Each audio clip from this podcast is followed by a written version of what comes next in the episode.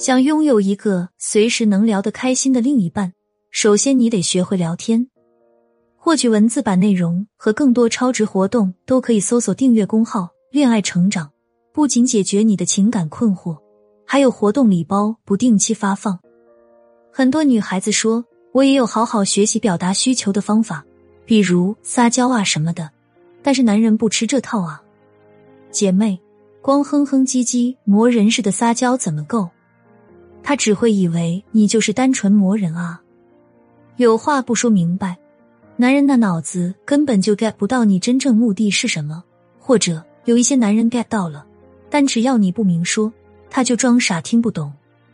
我们要明确一点，所有的话术技巧都只是工具，都是为了一个目的服务，那就是得到你想要的。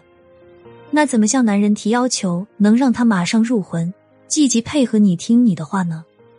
你们学不会的那些撒娇啊、示弱啊，都可以不用学了。教大家一招更有用的。不要把自己放在请求者的低位，等待对方的同意。因为请求的话，男人会觉得自己高你一等，就会看心情回复你，那么失望的概率就会很高。你要做的就是反客为主，改变你的沟通方式，提升他答应的几率。我为你准备了改变聊天思维定式，让男人更想听你的话术加技巧，只需要懂得几个转变男人思维的关键词和沟通法。